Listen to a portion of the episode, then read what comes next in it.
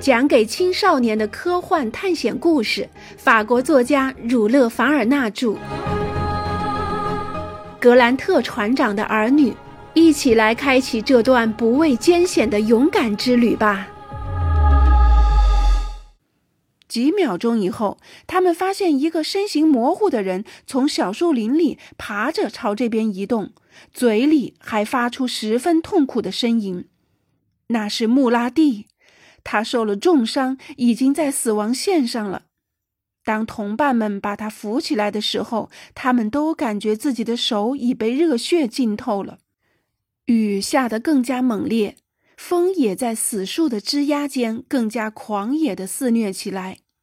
不顾狂风暴雨的袭击，格雷纳凡勋爵、约翰孟格尔和少校把穆拉蒂给抬了回来。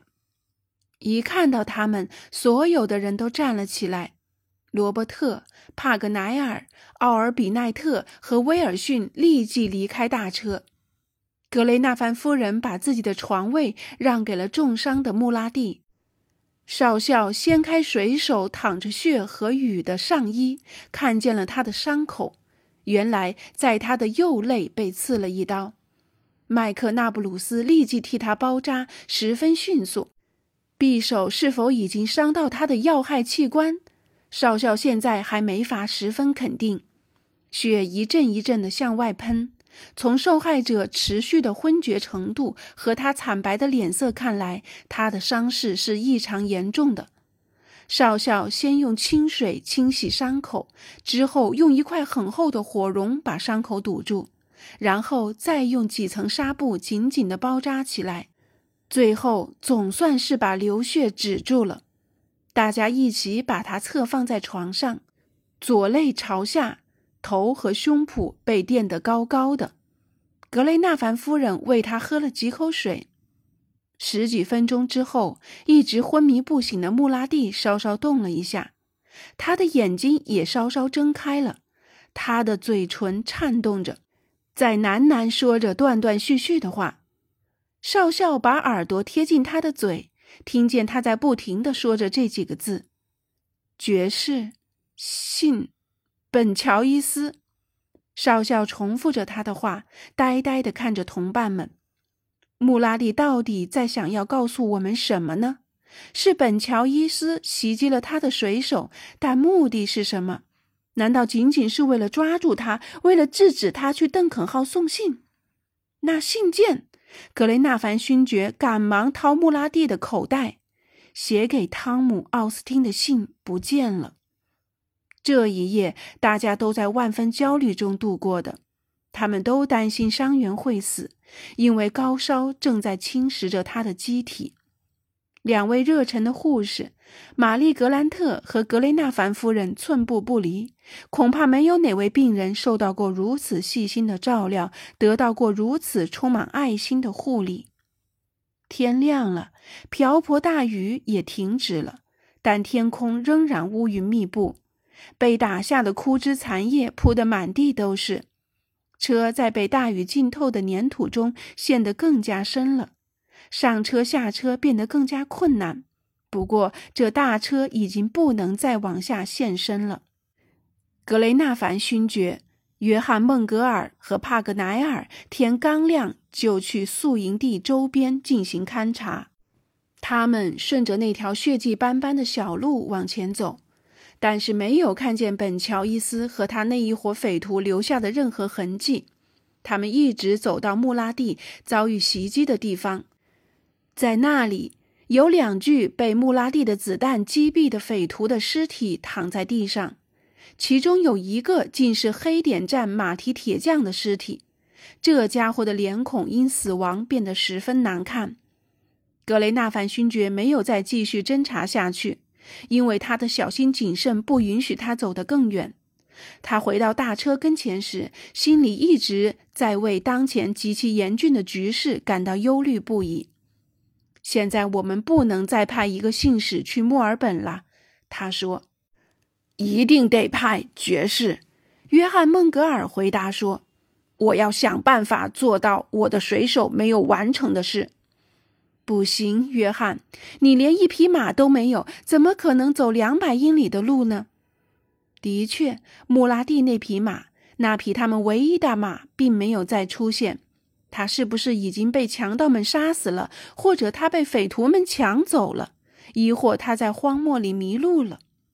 不管怎么说，格雷纳凡勋爵又说：“我们都不能再分开了。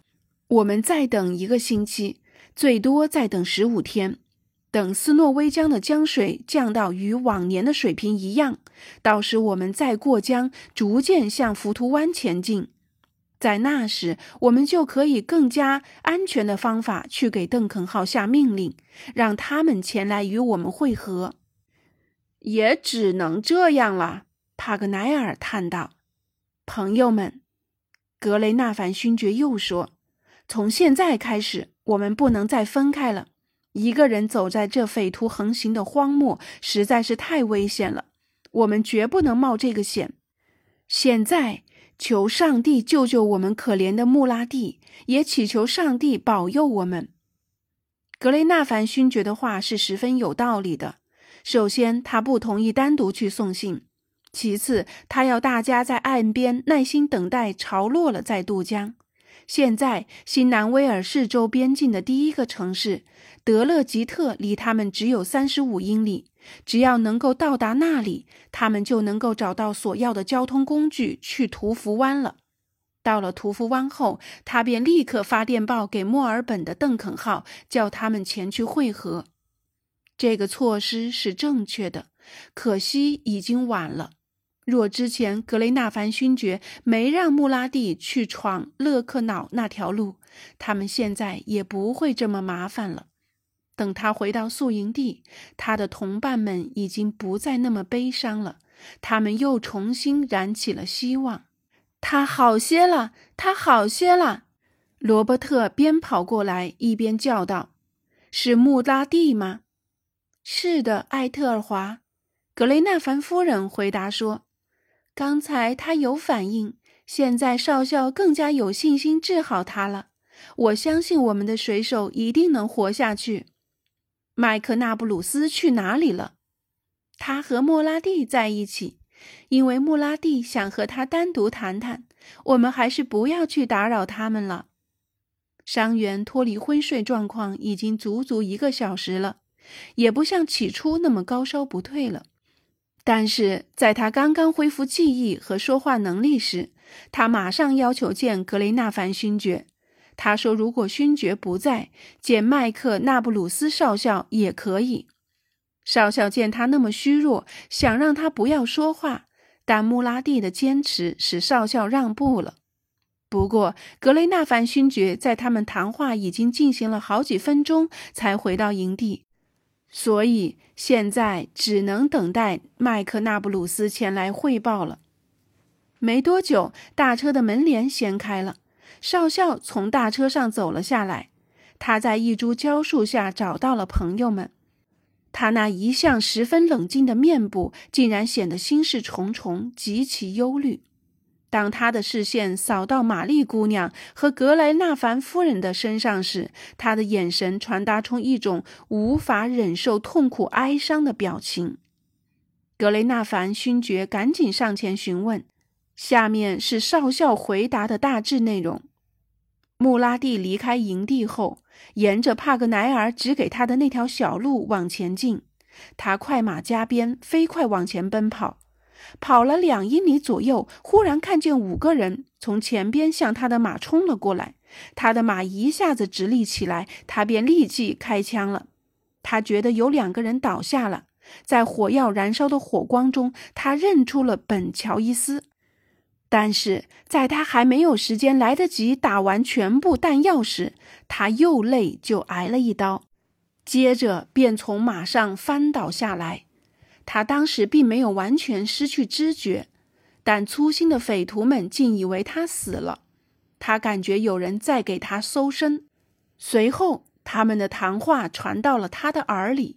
一个歹徒说：“信被我找到了，给我。”本乔伊斯说：“我们终于拥有了邓肯号。”麦克纳布鲁斯刚说到这里，便听见格雷纳凡勋爵惊叫了一声。但是麦克纳布鲁斯并没有就此打住，他继续讲下去：“现在你们都去找各自的马。”本乔伊斯又说：“两天后我就在邓肯号上了，大约六天后我就到达屠夫湾，我们到时就在那里会合。勋爵的队伍仍旧陷在斯诺威江岸的泥坑里，你们先去肯伯佩桥过江，然后在海岸上等我，到时一定能把你们介绍上船。”然后我们把船上的所有海员扔到海里后，邓肯号就是我们的了。他会成为印度洋上的霸王。接着是匪徒们为本乔伊斯叫好声，胜利属于本乔伊斯。乌拉！本乔伊斯骑着穆拉蒂的马，不多久便在勒克瑙大道上消失了。他的手下则朝东南边的斯诺威江方向走去。穆拉蒂靠着他仅存一点力气，爬到离宿营地三百步的地方，就是我们找到他的那里。好了，穆拉蒂知道的就是这些了。我们现在应该明白他为什么坚持说话的原因了吧？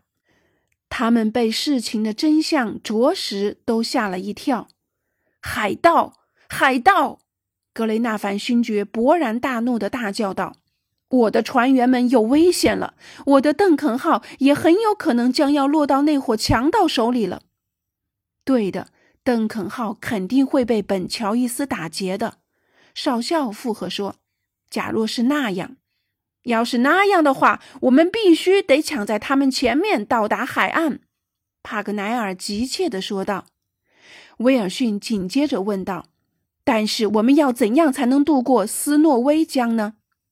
同那些匪徒一样，格雷纳凡勋爵回答道：“他们能从肯帕佩桥过江，我们怎么不可以呢？”那我们怎么安排穆拉蒂？格雷纳凡夫人问道。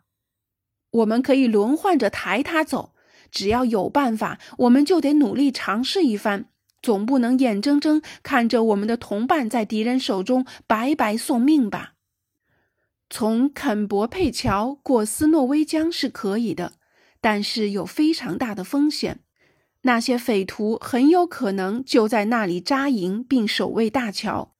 他们只有七个人，要怎么对付那三十个匪徒呢？可是现在已经顾不了那么多了，已经是非走不可了。爵士，约翰·孟格尔冷静地想了一会儿，说道。在冒险闯大桥之前，我们还是先侦查一下吧。我去就可以了。还是我陪您去吧，约翰。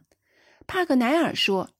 于是，约翰·孟格尔和帕格奈尔立即去做准备。他们必须沿着斯诺威江江岸一直往下走，直到看见本乔伊所说的那个地点，并且不能被匪徒们发现。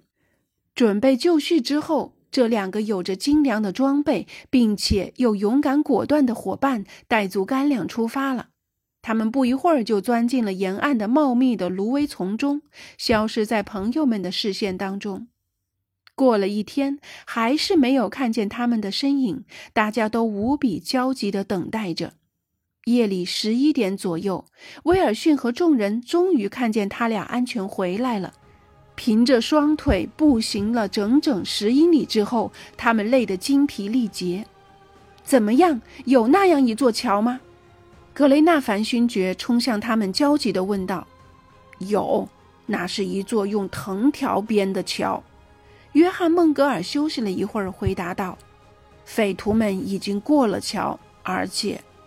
怎么了？”格雷纳凡勋爵着急地追问着。他预感到也许有不好的事情发生了，他们竟然把桥给烧毁了！帕格奈尔哭丧着回答道。